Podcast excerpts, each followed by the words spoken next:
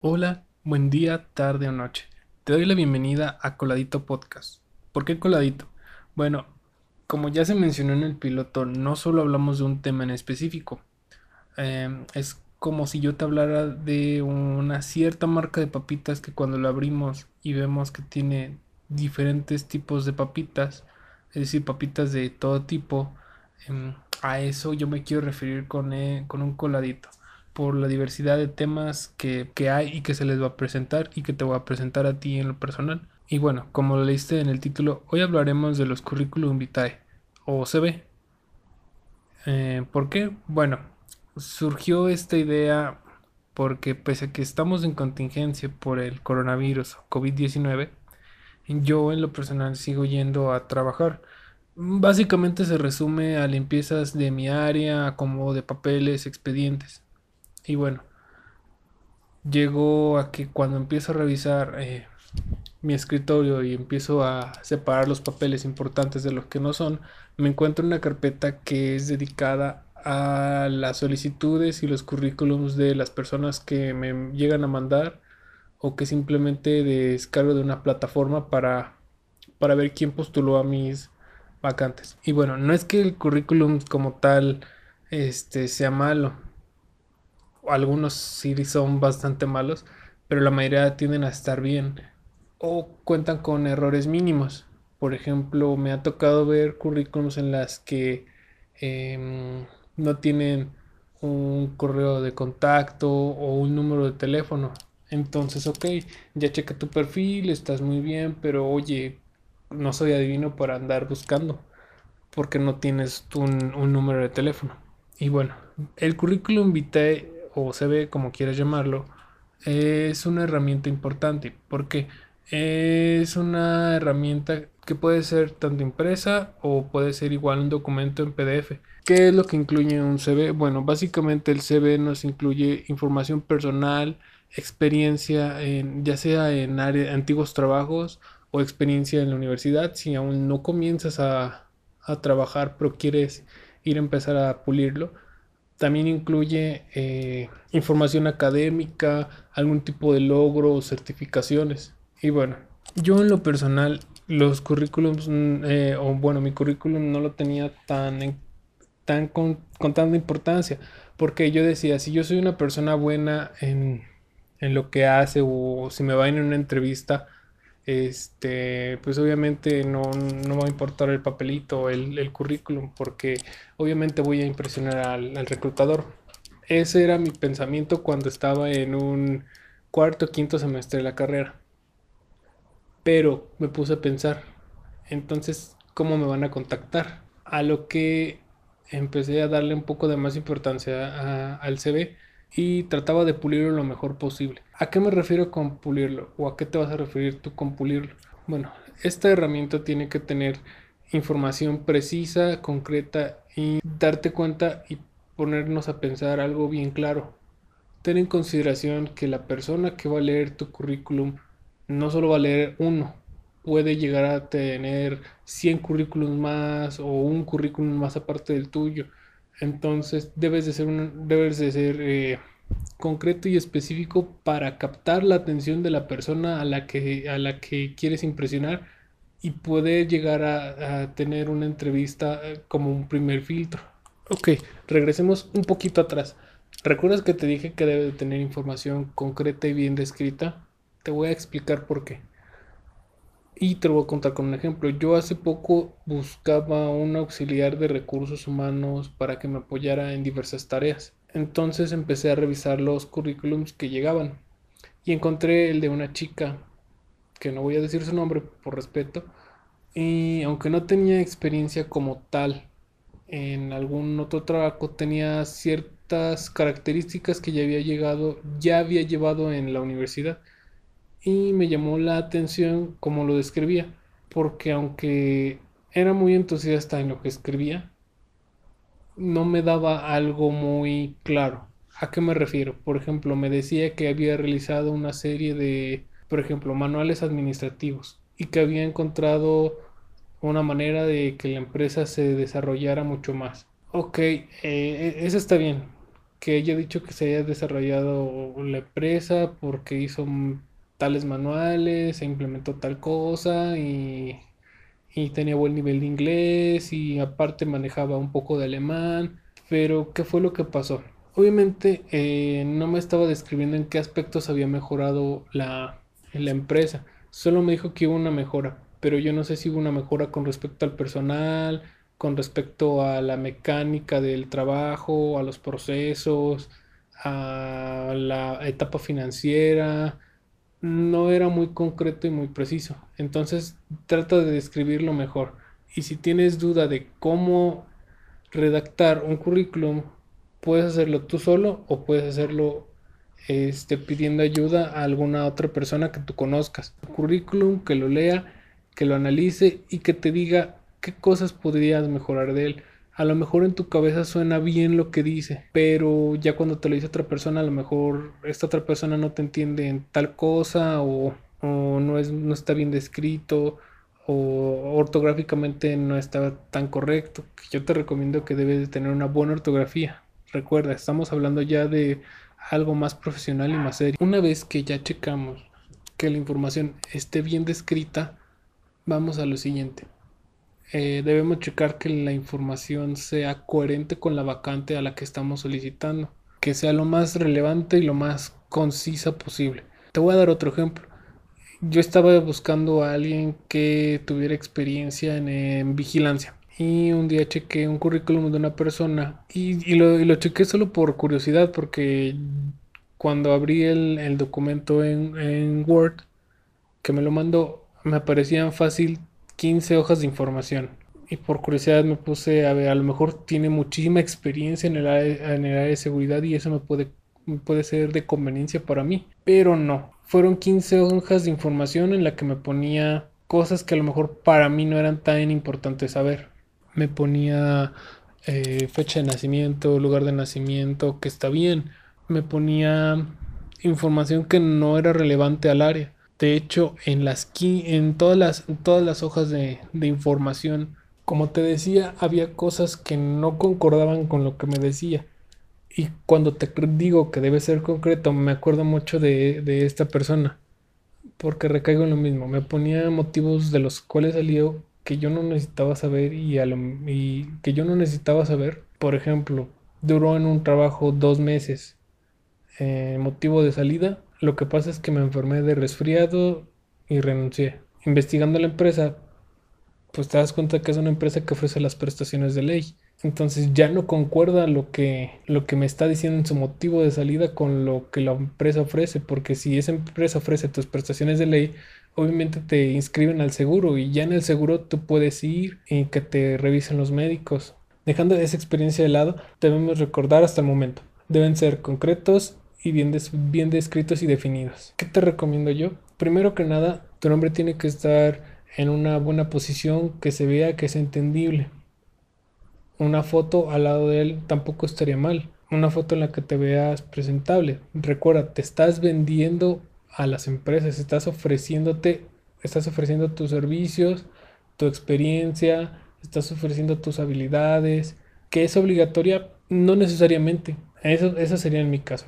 Si, si por el contrario tú decides hacerlo a tu manera, recuerda que estos son datos de experiencia que yo te quiero dar. No quiero llegar a ofender en ningún momento.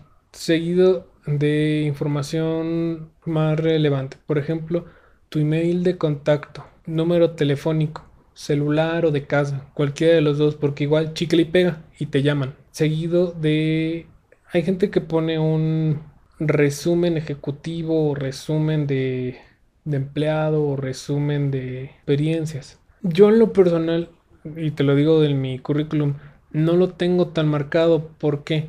Porque me he dado cuenta que cuando reviso los currículums para un mando administrativo o un mando intermedio, todos, y me incluyo, tenemos esa tendencia a escribir lo mismo. No sé si te has dado cuenta. Y si te sientes identificado con alguna de las cosas que te voy a decir que incluyen en esos, en esos espacios de, de de resumen de, de, trabajador, igual y igual y igual y lo, lo cachas.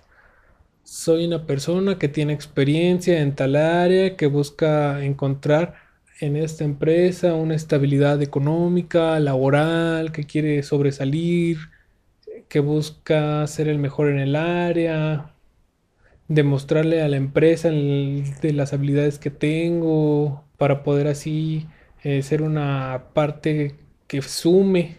Si hasta este punto te identificaste con uno o más aspectos, entonces trata de buscar sinónimos o cambiar el texto o poner otra información. Seguido de eso pon tu experiencia más reciente, pero obviamente que tenga relevancia con la vacante que vas a aplicar.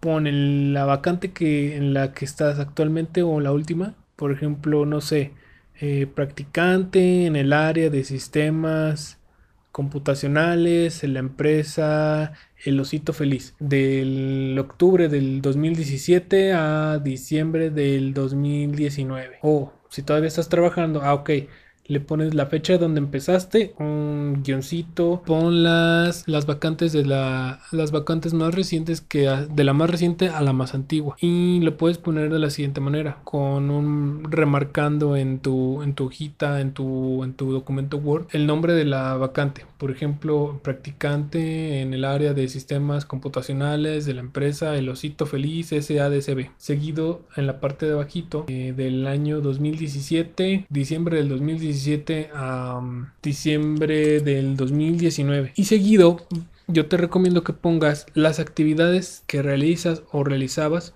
de una manera concreta y en un verbo infinitivo. ¿Por qué en un verbo infinitivo? Porque así recortamos y recortamos el hecho de que estés describiendo el montón de actividades. Trata de ser lo más concreto posible. Por ejemplo, dar soporte a los equipos, equipos de cómputo del área de marketing. Busca otra palabra que no sea dar, dar, dar o, o sea, trata de no divagar usando siempre la misma palabra. A lo mejor inspeccionar, a lo mejor indagar, a lo mejor reparar, para que suenen actividades más variadas sin tener que estar redundando usando siempre las mismas palabras. Después de eso, pon las demás, las demás vacantes en las que hayas estado, con las antigüedades y todo, todo lo demás, el nombre de las empresas igual puede llegar a funcionar. Seguido de eso, ¿qué más podemos ponerle? Tu información académica. Por ejemplo, si todavía eres estudiante, ok, ponle, ah, pues actualmente estudio el séptimo semestre de la carrera tal en la universidad tal para que el reclutador esté también pensando de que, ah, pues está en su séptimo semestre, ya le falta suponiendo un año para que termine, igual y puede ser viable como practicante, o igual puede ser viable como auxiliar y con el tiempo puede llegar a ocupar una vacante en la empresa. Vas a poner de preferencia solo la, la información de la universidad o de la o del grado de estudios más alto que tengas o estés estudiando. Porque recuerda, el reclutador tiene como mucho, así exagerándote, un minuto para leer todo tu CV. Debes de remarcar, o sea, hago mucho hincapié, información concreta y detallada al reclutador no le va a interesar en qué primaria, en qué kinder, en qué secundaria estuviste. Solo le va a interesar la información más actual que tienes. Si quieres poner información, por ejemplo, de la preparatoria o de la secundaria, bueno, de la preparatoria todavía, tiene que ser información relevante. Por ejemplo, recaigo otra vez en lo mismo. Eres un estudiante de sistemas computacionales. Estás buscando trabajo o prácticas en el área de sistemas computacionales. ¿Qué otra información podría ser relevante? Ah, ok, a lo mejor en la preparatoria hicieron un concurso de diseño de páginas web a nivel estatal, nacional, y tú ganaste primero, segundo, tercer lugar. Eso sí lo podrías poner y obviamente detallando en la información. Eh, estudié la preparatoria tal y gané tal lugar en tal cosa. Que se relacione, obviamente es un puntito más a tu favor. Seguido de eso, ¿qué más podemos poner? Te recomiendo que pongas información adicional. Certificaciones que hayas tenido que tengan un, un soporte oficial, no sé, un Microsoft Office Specialist, alguna certificación de inglés algún premio con relevancia que hayas ganado, si estás estudiando actualmente algún idioma, de que a lo mejor, ah, pues mira, actualmente te manejo el inglés en tal nivel en la escala Cambridge, TOEFL. Y aparte tengo un certificado en inglés o alemán o francés, en lo que tenga, recuerdo. Entonces, si tienes algún tipo de certificación de ese nivel, pues anótala, no, no pierdes nada. Es información aparte que tiene un soporte oficial que te está respaldando. ¿Qué más podemos poner? Si puedes y quieres y nos queda espacio, a lo mejor alguna competencia. Las competencias son rasgos o habilidades que todo el mundo tiene, pero tenemos que desarrollar constantemente. Que no importa la empresa en la que tú estés, esa competencia la vas a llevar donde siempre. ¿Qué otra recomendación te puedo dar? Muy bien.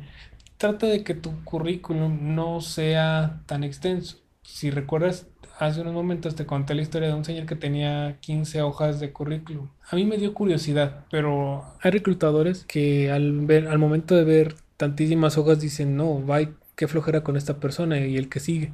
Aunque tengas una gran cantidad de experiencia, trata de ponerlo lo más concreto posible. ¿Qué te recomiendo? Que sea de una hoja, máximo dos, exagerando, que tenga un formato que se vea bonito, que se vea elegante, que llame la atención a, que llame la atención del reclutador para que lo lea. Recuerda, un minuto como máximo para que lo lea o llame la atención del reclutador. Te lo digo porque en mi caso yo también me he dejado llevar por ese tipo de currículums. ¿Que está mal? Sí pero a veces no tenemos el tiempo para andar leyendo tantísimas cosas sabiendo que tenemos más actividades que desempeñar. O también queda otra opción, que es la opción más rápida pero no más barata. Hay páginas en internet que no te voy a dar nombre, que eso ya te va a tocar a ti buscarla, que se dedican a hacer currículums a cambio de cierta cantidad de dinero. Obviamente tienes que investigarlas que sean confiables y viables. Que tú les pasas la información en un borrador, obviamente tú escribes lo que quieres que pongan y ellos se encargan de darte un diseño, que se encargan de darte una forma, un color, una imagen, algo representativo. O igual existen páginas en las que tú puedes hacer tu currículum solito, llenando los, las formas, llenando los espacios y ya te estás ahorrando un dinero, que también es una opción muy muy viable si por el contrario no quieres desembolsar una cantidad enorme de dinero. Pero si te quiero hacer el, comentario, los currículums sí son importantes, sí es necesario que lo tengas porque nunca sabes en qué momento lo puedes, lo puedes requerir y eso te lo cuento como una anécdota. Ya en los últimos semestres de mi carrera, en una materia, la maestra se levanta, mira su reloj y nos dice, tienen cinco minutos para traerme su currículum. Yo dije, no manches, cinco minutos, ¿por qué? ¿quién de aquí lo va a tener? Entonces todos mis compañeros y tu servidor salimos del salón de clases y fuimos a la papelería que hay dentro de la universidad. Nos formamos en las computadoras y dije, ah, pues ahorita lo hago en cinco minutos o menos, eh, poniendo información así y allá. Y me llegué a dar una gran sorpresa porque vi a mis compañeros eh, sacando sus memorias USB o en el los archivos, eh, esas plataformas que tienen una nube y empezaron a descargar sus currículums e imprimirlos. Desde ese momento empecé a respaldar mi información y, sobre todo la de mi currículum, porque e, ese momento fue un poco, llegan, llegó a ser traumante para mí hasta la actualidad, porque de todas las personas que habíamos en clase, solo yo no lo entregué y con eso evaluó una parte. Entonces fue un tiro en la cabeza para mí porque yo no lo, yo no lo llevé. Entonces nunca sabes en qué momento te lo pueden pedir en la universidad o incluso en una entrevista laboral, que aunque tú ya mandaste tu currículum, en un momento te pueden decir, oye, este, pásame tu currículum y tú de, es que ya te lo mandé. Y eso también me llegó a pasar en una entrevista laboral, que eso lo vamos a platicar en el siguiente episodio. Y en el siguiente episodio vamos a hablar acerca de las entrevistas laborales, los, los errores que llegamos a cometer y cómo podemos hacerle para no sentirnos tan nerviosos si es la primera vez. Que obviamente va a haber nervios, pero tratar de minimizarlos. Muy bien, eh, por mi parte sería todo. Me despido, soy Cristian Reyes Aguilar. Si tienes alguna duda o quieres hacer algún comentario o quieres poner algún contexto o platicarnos alguna historia, puedes hacerlo. El email de contacto es coladitopodcast.gmail.com. De momento es la única plataforma o medio para poder contactar contactarme a mí o a las personas que me apoyan en estos podcasts. Que de momento es Gabriel, pero pronto habrá más personas. Sin más que decir, me despido. Adiós.